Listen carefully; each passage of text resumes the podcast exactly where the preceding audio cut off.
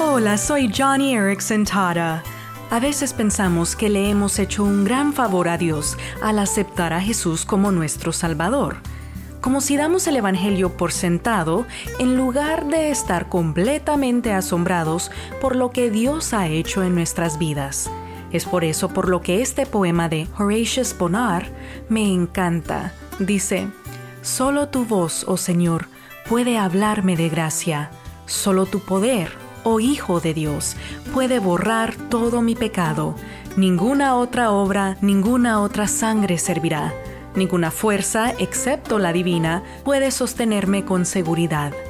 Amigo, amiga, fuerza, gracia y perdón son tuyos por medio de Cristo Jesús. Y como dice Romanos 5, nos regocijamos en Dios por nuestro Señor Jesucristo, pues gracias a Él ya hemos recibido la reconciliación.